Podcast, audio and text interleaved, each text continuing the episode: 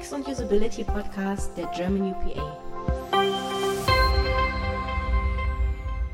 Heute mit Matthias C. Schröder. Hallo zum UX und Usability Podcast. Die Pandemie hat zweifellos unser Leben komplett auf den Kopf gestellt und damit hat sich natürlich auch die Arbeitswelt nachhaltig verändert. Wo wir früher noch lustig Post-its gemeinsam an Wände geklebt haben, kollaborieren wir heute mit digitalen Textboxen in Miroboards. Unser heutiger Gast Markus Brendel hat mittlerweile unzählige solcher Sessions hinter sich und wird von seinen Erfahrungen, die er bei solchen Remote Design Sprints gesammelt hat, berichten. Markus ist aktuell UX-Berater bei UXNI am Standort Düsseldorf und hat seinen Schwerpunkt in der Konzeption von digitalen Produkten. Und bevor wir jetzt gleich einsteigen, noch die Bitte, sendet uns euer Feedback. Lasst uns wissen, was wir besser oder anders machen sollen oder welche Themen und Gästevorschläge ihr habt. Einfach kurz eine E-Mail an ms at germanupa.de. Steht auch nochmal in den Shownotes. Unter allen Einsendungen verlosen wir einen Gutschein für ein Produkt eurer Wahl aus dem German UPA Shop. Vielen Dank vorab. Okay, jetzt zurück zum Thema Remote Sprints. Markus, kannst du mal erzählen, wie bei euch die Umstellung auf Remote gelaufen ist? der Design-Sprint, als der remote wurde, das ging mit mir los letztes Jahr, als ich beim Kunden war und wir hatten den Auftrag, acht Teams mit Remote Design Sprints ans Arbeiten zu bringen. Das heißt, diese acht Teams mit Arbeit zu versorgen und der Startschuss dafür waren zwei aufeinanderfolgende Design Sprints für die acht Teams, also 16 Sprints in Folge. Das war geplant, das war vorbereitet und auf einmal rief uns Corona ins Homeoffice und wir mussten innerhalb von wenigen Wochen oder Tagen war es damals sogar uns umgucken, wie wir den Design Sprint jetzt remote bekommen und wir sind dann einfach losgelaufen. Anfangs mit so ganz banalen Bordmitteln, die uns erstmal auch nur zur Verfügung standen, wie ein Confluence und ein Skype und über diese Sprints hinweg wuchs dann das Toolset und auch die Erfahrung, wie man einen guten Remote Design Sprint macht. Wie waren denn vorher bei euch die Sprints aufgebaut? Also wie war denn ein klassischer Sprint bei euch? Also ein klassischer Sprint ist der 2.0er Sprint, wie man ihn vielleicht kennt. Also ein viertages Design Sprint plus X sagen wir immer, weil wir unseren Kunden dahin gern beraten, dass er den fünften Tag damit verbringt, das Ergebnis des Sprints, also des Testergebnisses, direkt in etwas umzusetzen und zu verplanen, was danach kommt. Also ihn nicht mit diesem Testergebnis allein zu lassen, sondern den fünften Tag dazu zu nutzen, zum Beispiel ein User Story Mapping oder ähnliches zu machen und wirklich das Ergebnis gleich weiter zu verplanen und eine Strategie aufzustellen, wie ich damit umgehen, was ich damit machen möchte. Und wer war daran beteiligt? Wir gehen gerne mit einem Moderator rein, plus einem UXer von uns.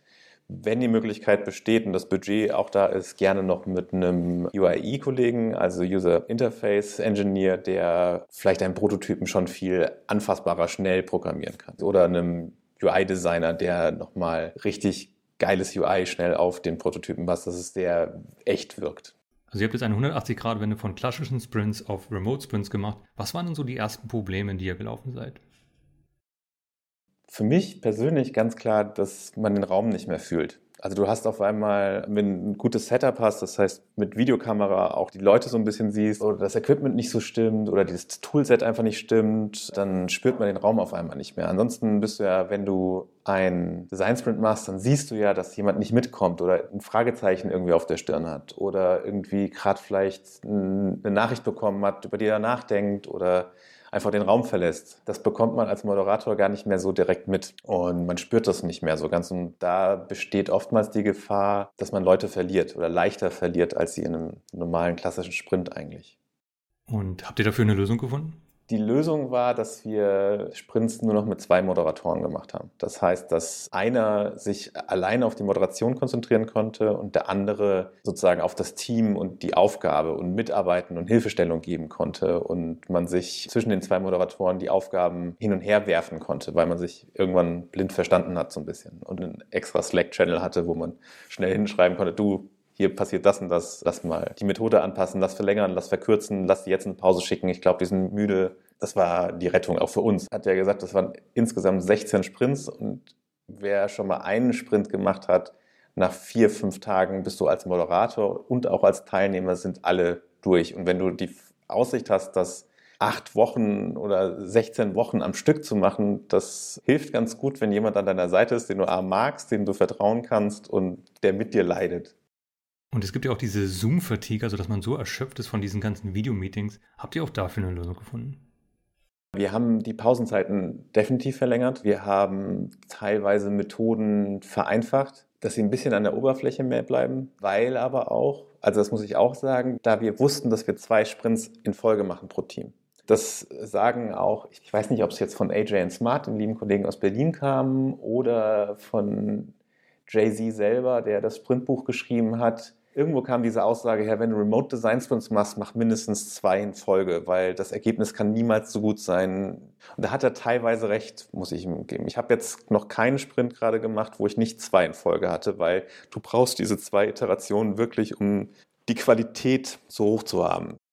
Jetzt Agentur arbeitet ja viel mit externen Kunden. Also normalerweise gibt es ja diese Kennenlernrunden da am Anfang, wo man auch mal vielleicht zusammen zum Mittagessen geht. Das fällt dir nur alles weg. Wie eröffnet ihr denn eure Sprints? Gibt es da so bestimmte Icebreakers, die ihr verwendet? Wir haben immer, also auch nach der Mittagspause gibt es immer kleine Icebreaker-Spielchen, um einfach so ein bisschen das Hirn wieder anzukurbeln oder einfach auch sich besser kennenzulernen. Gibt es immer einen Check-in, sei es mit einem Spiel oder man erzählt sich äh, kurz, was es zum Mittag gab, einfach um sich ein bisschen besser kennenzulernen. Also es geht von erzählt mal kurz euer Mittagessen bis ein lustiges Spiel. Und davon gibt es ja einige.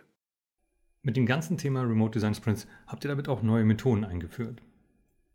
Also was mir sehr geholfen hat, ist der sogenannte Rollercoaster, dass man pro Tag so ein bisschen seine Stimmung mappt oder dass das Team seine Stimmung mappt auf diesem Rollercoaster, sodass man sehen kann, wie die Teamstimmung so über den gesamten Sprint oder die zwei Sprints verlaufen ist. Das fand ich eine sehr schöne kurze Ausstiegsmethode auch für jeden Abend. Also wenn man den Abend verlassen hat oder den Tag verlassen hat, nur mal kurz sein, seine Stimmung, Stimmungsverlauf auf dem Rollercoaster zu machen. Das aber beste Tool oder die beste neue Methode, die wir in den Sprint reingeführt haben, waren die Testkarte von Strategizer.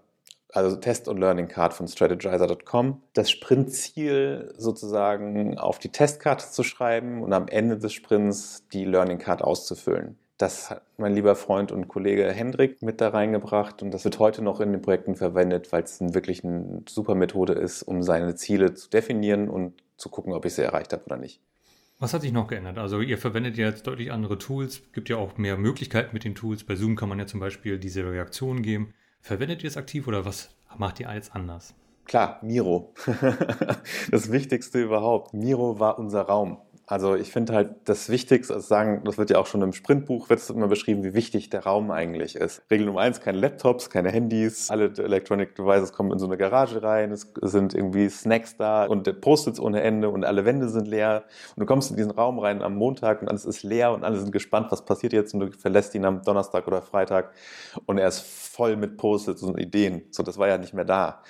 Und das war unser Miro-Board. Also, dass wir für jeden Sprint oder für jedes Team ein eigenes Miro-Board gehabt haben, was am Anfang so, das ist eure Woche, hier ist alles leer und lasst es uns mit Ideen füllen und Sachen. Und da halt dann wirklich nach und nach kleine Sachen gemacht, wie äh, wenn Mauszeiger-Voting, wie wenn ich eine Pause brauche, dass ich den Mauszeiger auf eine bestimmte Sache oder meinen kleinen Avatar irgendwo hinschiebe. Also so kurze Interaktionen, die jetzt nicht unbedingt wie so ein Hampelmann im, im, Zoom oder im Skype oder wo ich auch immer bin waren, sondern einfach nur wirklich so, damit ich die anderen auch nicht störe immer, weil die, die denken ja gerade, die sind intensiv irgendwie am Ideen generieren und so, dann kann ich das ganz subtil in Miro machen und aber auch halt, wie ich mit Miro arbeite. Das wurde, das sah man so richtig, wie die Teams das als ihr neues Zuhause fast gefunden haben. Also die sind da reingegangen und haben da noch nie so gearbeitet. Und innerhalb von diesen zwei Wochen sind das Miro-Profis geworden und die konnten mit unserer Hilfe Wireframes bauen da drin auf einmal und Interaktionen beschreiben. Und also es macht heute immer noch, ist eins meiner Lieblingstools auch selber geworden über das letzte Jahr. Und bleiben wir gleich beim Thema Tools. Gibt es noch andere Tools, die du empfehlen kannst, die sehr gut funktioniert haben? Wenn ein UI-Designer dabei ist im Team oder also im Sprint selber, ist auf jeden Fall, nachdem die Wireframes in Miro abgestimmt sind, ist Figma unser Tool der Wahl als kollaboratives Design-Tool und Prototyping-Tool. Es ist unfassbar schnell, es ist kollaborativ, es ist online. Das sind auf jeden Fall die beiden Sachen. Ich sehe, es hat unglaubliche Sprünge in Geschwindigkeit von Entwicklung und aber auch in Remote-Arbeit gebracht. Und was sind die Sachen, die gar nicht funktioniert haben? PowerPoint. Also es sind Krücken irgendwie. Also sie können funktionieren. Also wir hatten halt den ersten Sprint von zwei Teams haben wir in Confluence gemacht, wirklich, weil es das einzige Tool war, was kollaborative Arbeit ermöglichte, plus Wireframes mit so einem PowerPoint-Toolset. Wenn du Kon auf Konzernebene arbeitest, ist das, was auf jeden Fall da ist. Äh, das funktioniert immer und überall. Und die meisten Leute, die jetzt nicht aus dem Design- oder UX-Bereich kommen, die können mit PowerPoint umgehen. Also es funktioniert schon. Aber wenn du einmal weißt, wie gut andere Tools funktionieren, dann tut es verdammt weh, damit zu arbeiten. Also ich möchte das jetzt nicht super schlecht reden, aber ich kann es halt auch nicht irgendwie sagen, das ist super, es hat ganz toll funktioniert. Es war eine Hilfe und es hat uns zu einem Ergebnis gebracht, aber es war kein guter Weg oder kein schmerzfreier Weg sozusagen. Wenn wir jetzt nochmal auf den gesamten Remote Design Sprint schauen und auf die einzelnen Phasen. Du hast gesagt, dass ihr da in viele Herausforderungen reingelaufen seid. Was waren denn pro Phase so die größten Herausforderungen? Der Switch halt in Miro war so der, der größte Sprung auf jeden Fall an Geschwindigkeit. Dann, ich habe zwischenzeitlich als Moderator darauf bestanden, dass wir sehr viel in Papier noch arbeiten und dann fotografieren und uploaden. Irgendwann hat man dann gemerkt, dass die Leute in Miro so schnell wurden, dass sie das auch mit den Miro-Bordmitteln einfach wirklich zeichnen oder Dinge zusammenstecken konnten. Und so, das war der nächste Sprung. Eine der Herausforderungen nebenbei war noch, dass die Teams natürlich alle neu waren und aber auch selten agil in der Form mit dem Methodenset gearbeitet haben. Und das war auch teilweise so der Auftrag von dem Design Sprint, also die Hidden Agenda, war, wir üben mal ein bisschen agiles Arbeiten. Was ist ein Sprint? Was ist ein Planning? Was ist User Testing? Und das kann ich eigentlich sehr schön auch mit einem Design Sprint Leuten vermitteln und beibringen. Und das ist ein schöner Start in agile Arbeiten auch. Was denkst du, wie wird das bei euch nach der Pandemie aussehen? Werdet ihr immer noch Remote Design Sprints machen? Werdet ihr wieder da komplett zurückgehen zu In-Person Sprints? Oder was nehmt ihr aus der aktuellen Zeit mit rüber? Ist ein ganz klares Jein. nee, Spaß beiseite. Also ist, beides hat Vorteile. Ich glaube halt, man kann das nicht schwarz-weiß beantworten. Der ganz klare Vorteil von einem Remote Design Sprint, du kannst sein, wo du willst. Und damit meine ich nicht nur du als Team oder du als Person oder du als Berater. Damit meine ich die Experten, die du auch manchmal reinholen musst. Um bestimmte Probleme zu lösen, hast du ja immer wieder die Herausforderung, dass bei Sprints vor allen Dingen bestimmte Personen für einen Zeitraum, sei es für vier Tage oder für nur eine Stunde, zu einem bestimmten Zeitpunkt an einem bestimmten Ort sein müssen, damit sie sie befragen können oder dass sie diese vier Tage arbeiten müssen an einem bestimmten Ort. Das ist die größte Herausforderung im Nicht-Remote Design Sprint, die da hinzubekommen und auch für die Geschäftsführung, ich muss die vier Tage freistellen. Also wenn, so, ne, das ist der erste Konterargument gegen Design Sprints. Was? Vier Tage? Die arbeiten dann ja nicht. Doch, sie arbeiten, sie lösen sogar ein großes Problem. Das kann man ein bisschen mit dem Remote Design Sprint weicher formulieren, weil die Experten, die müssen nicht aus sonst wohin zu dem Zeitpunkt dorthin kommen, sondern die kann ich einfach anrufen oder die kann ich in, die, in den Zoom-Call mit reinholen oder in Skype-Call oder wo ich auch immer bin. Das ist richtig gut. Dass es halt direkt dokumentiert wird in der Art und Weise in Miro, ist ein ganz krasser Vorteil für mich als Moderator, weil das Miro-Board kann ich dann exportieren, kann Dinge rauskopieren, kann Screenshots von machen oder anders exportieren und kann sie dann in einen Wiki oder Confluence oder wo ich auch immer das dokumentiert haben will, wieder reinladen. Bin viel schneller. Ich muss nicht 100.000 Fotos machen und durch den Raum laufen und muss nicht sehr viele Post-its am Tag ausfüllen, die ja auch ein bisschen Geld kosten. Ich persönlich bin halt auch jemand, der weiß, dass ich, wenn ich auf dem Papier was mache, viel besser denken kann. Also ich denke immer noch, wenn ich was kribbel auf Papier und es fühlt sich besser an als auf dem iPad oder besser noch als ein Miro, das fällt einem irgendwann nicht mehr so auf merke ich gerade so jetzt nach fast einem Jahr, aber manchmal vermisst man es doch, sobald man so einen Stift in die Hand nimmt und denkt so, uh, das fühlt sich aber komisch an. Und wenn du jetzt mal in die Zukunft schaust, was denkst du, was wird von dieser Zeit bleiben? Also ich wünsche mir sehr, dass diese Flexibilität bleibt, wo man sich gerade aufhalten möchte. Passt es mir als Mensch, als Person, als Markus gerade gut, heute im Büro zu sein? Ja oder nein? Passt es in meinen heutigen Tag rein? Möchte ich beim Kunden sein? Möchte ich in Düsseldorf arbeiten? Möchte ich in Hamburg arbeiten? Dass das mehr und mehr irrelevant wird, weil wir haben die Tools, wir haben damit jetzt geübt, diese Flexibilität zu haben und ich glaube, wir können da noch weiter üben und wir können da weiter besser drin werden und das ist etwas, was mir so ein bisschen als Markus ein großes Stück Freiheit gibt. Kann dadurch ein besserer Vater sein, ich kann dadurch ein vielleicht besserer Freund sein, vielleicht nerv ich auch manchmal mehr zu Hause, aber es ist halt so, man kann, man kann das irgendwie ein bisschen freier sich tummeln, sage ich mal. Das wünsche ich mir sehr, dass das bleibt. Für Markus von UX&I wünsche ich mir, dass wir die Methoden weiterentwickeln. Dass wir, egal wo der Kunde ist, ihnen auch dann die Experten sozusagen, die wir sind, egal wo die gerade auch sind, wieder zur Verfügung stellen können. Dass wir sozusagen die besten Köpfe an egal welchen Ort, egal wie hinbringen, ohne dass man sich physisch bewegen muss. Das ist etwas, was ganz große Vorteile mit sich bringt. Und zumindest aus meiner Sicht finde ich, ist dieses Vertrauen, wie dass wir einfach einen guten Job machen, ist ein super gutes Gefühl.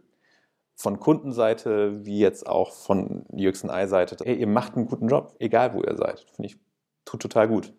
Dass man nicht so da sitzt, so an einem Schreibtisch, der für einen nicht gut gefällt. Und am Ende haben wir immer unsere Top-Empfehlungen.